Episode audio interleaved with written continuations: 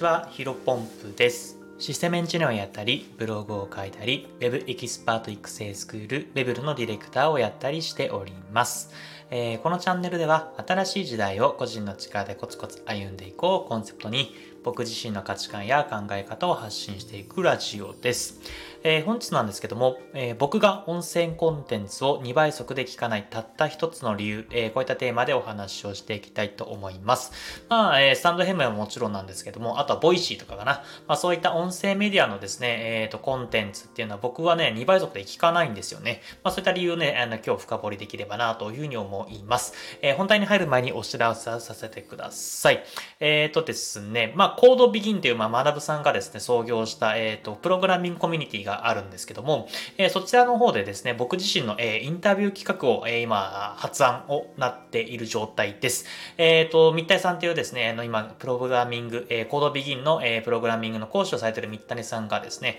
まあ、発案していただいて、えー絶賛僕のに対してのですね、質問を、え募集中という形になっています。で、このね、あの、もし万が一、えっ、と、あんまりね、えっ、と、質問が集まんなかったら僕のインタビュー企画はなしということ になっていますので、まあ、ぜひぜひね、気になる方は、あの、コードビギン、えー今現在限定で、えっ、と、質問、あの、Google フォームかな、えーで、こう募集しておりますので、えーコードビギン確か告知部屋に、えっ、と、三谷さんが投稿していると思いますので、ぜひぜひチェックして、えっ、と、もし質問があれば、あの、何でもいいので、えっ、と、質問書いていただければなというふうに思います。よろしくお願いします。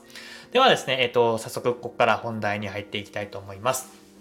まあ、僕自身はですね、音程、音声コンテンツ、まあ、 stand.fm はそうなんですけど、えー、 Voicy、そういった音声メディアは2倍速で聞かないんですね。で、まあ、その理由を話していければと思うんですけど、これのまあ結論から言うとですね、えっ、と、何かというと、うんと、僕自身の音声コンテンツに役立てたいから、えーこれが、えー結論になります。まあこれだとね、ちょっとイメージしにくいと思う部分もあると思いますので、えー話していくんですが、うんと、そうですね、えっ、と、やっぱり、 Voicy、えースタンド FM、まあ、え本当にね、優秀な方々がたくさん話されていると思うんですけども、うんと、やっぱりそういう方々のね、生の声っていうのがものすごく勉強になるんですね。うんと、まあ、こういった風に僕もスタンド FM で毎日、え毎日じゃなくてすいません、失礼しました。え週2、3回かな、えー10分喋らせてもらっているんですけども、うんと、やっぱり一人喋りっていうのはね、ものすごくね、難しいと思うんですね。まあ、あの、スタンド FM ね、こういった自分、ご自身もね、パーソナリティというか、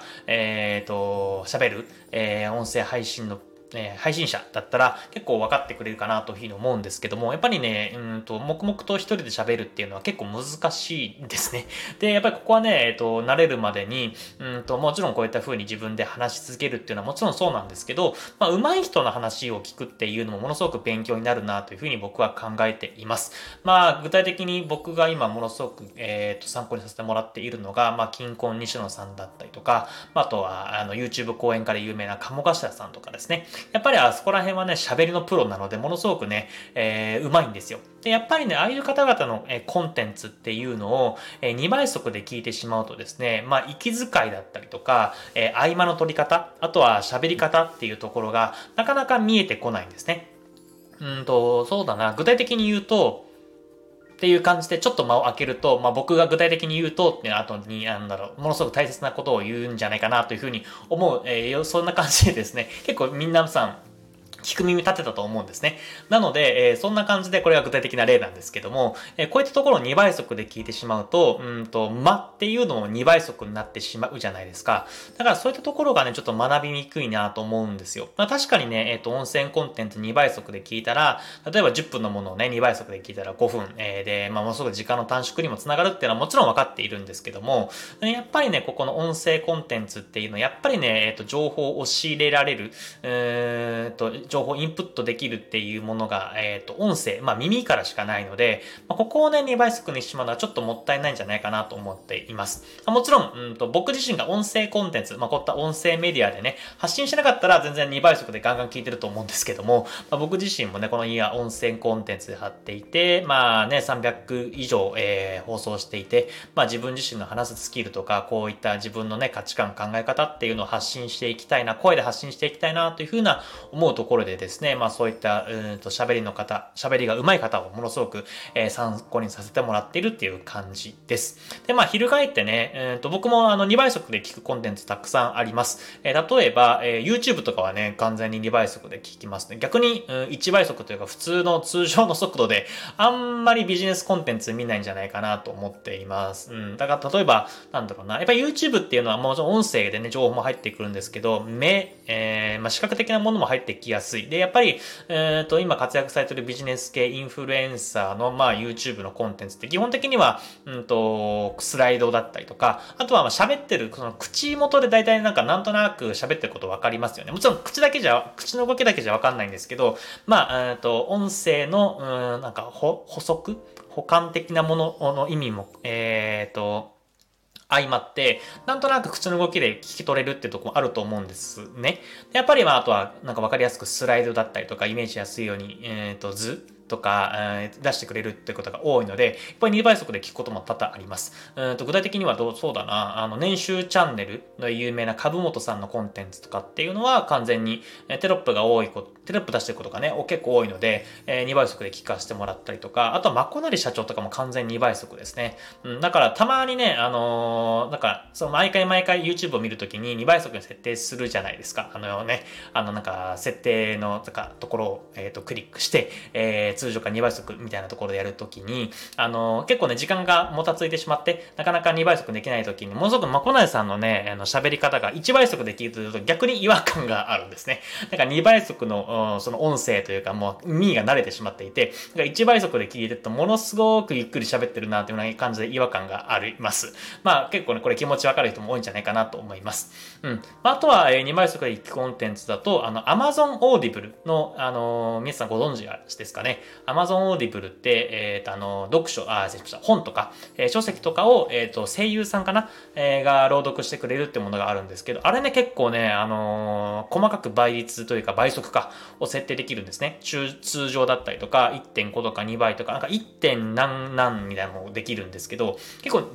10段階以上できた気がしますね。で、ああいうのも結構2倍速で聞いたりしています。で、おいおい、お前なんか音声コンテンツは2倍速で聞かないんじゃなかったかよというふうに思われるかもしれないですけど、ここはね、ちょっと違うんですよね。やっぱりまあ声優さん、まあ Amazon Audible の、音声コンテンツっていうのは、うんと、まあ台本があってそれを読んでいるので、まあ息遣いとか、なんか考えながら喋ってるわけじゃないじゃないですか。そのリスナー、あ、リスナーじゃなくてその、発信者が考えながら喋ってるわけじゃなく、またもおそらくね、台本というか、その、文字を見ながら喋ってるだけであるので、まあ、それはね、ちょっと違うんですよね。まあ、だからちょっとタイトル違うな。あの、僕が音声コンテンツ2倍速1回ね、たった一つの理由って書いてあるんですけど、まあ、音声メディアかな？うん、が近しいかな。まあ、ここら辺はいいや。うん。なんで、そこら辺はね、Amazon Audible は2倍速で聞いちゃうんですよね。ここはもうやっぱり情報を、はい、いち早く仕入れたい。まあね、あれね、4時間とか3時間とかあるので、あの、1倍速で聞いてると2倍速で聞いてるのと全然もう時間が半分ぐらい違うんでね。まあ、あいうのは2倍速で聞いたりします。まあ、なので、うんと、まあ、もう少しちょっと時間もなくなってきたのでまとめると、うんと、まあ、ね、あの、そういう喋りながら、えー、ご自身のね、考えを生で配信している方々、まあ、その配信者の方にとの音声コンテンツは、やっぱり2倍速ではなく、くうん、単一というか通常で、えー、聞くのがものすごくね、やっぱり話す、こちらとして聞くだけじゃなく、自分が話す上でもやっぱ役立つかなというふうに、ものすごくね、思っています。まあ、な、なので、まあね、まだまだ僕自身は話すレベル、本当に低いですけど、うんと、最初、まあこれ何回も話してますが、スタンド FM ね、僕もね、一時一句最初台本書いてね、それをただただ読み上げるみたいなね、作業みたいな感じだったんですが、今は本当にタイトルだけを書いて、えー、全部アドリブで喋っているっていう感じなので、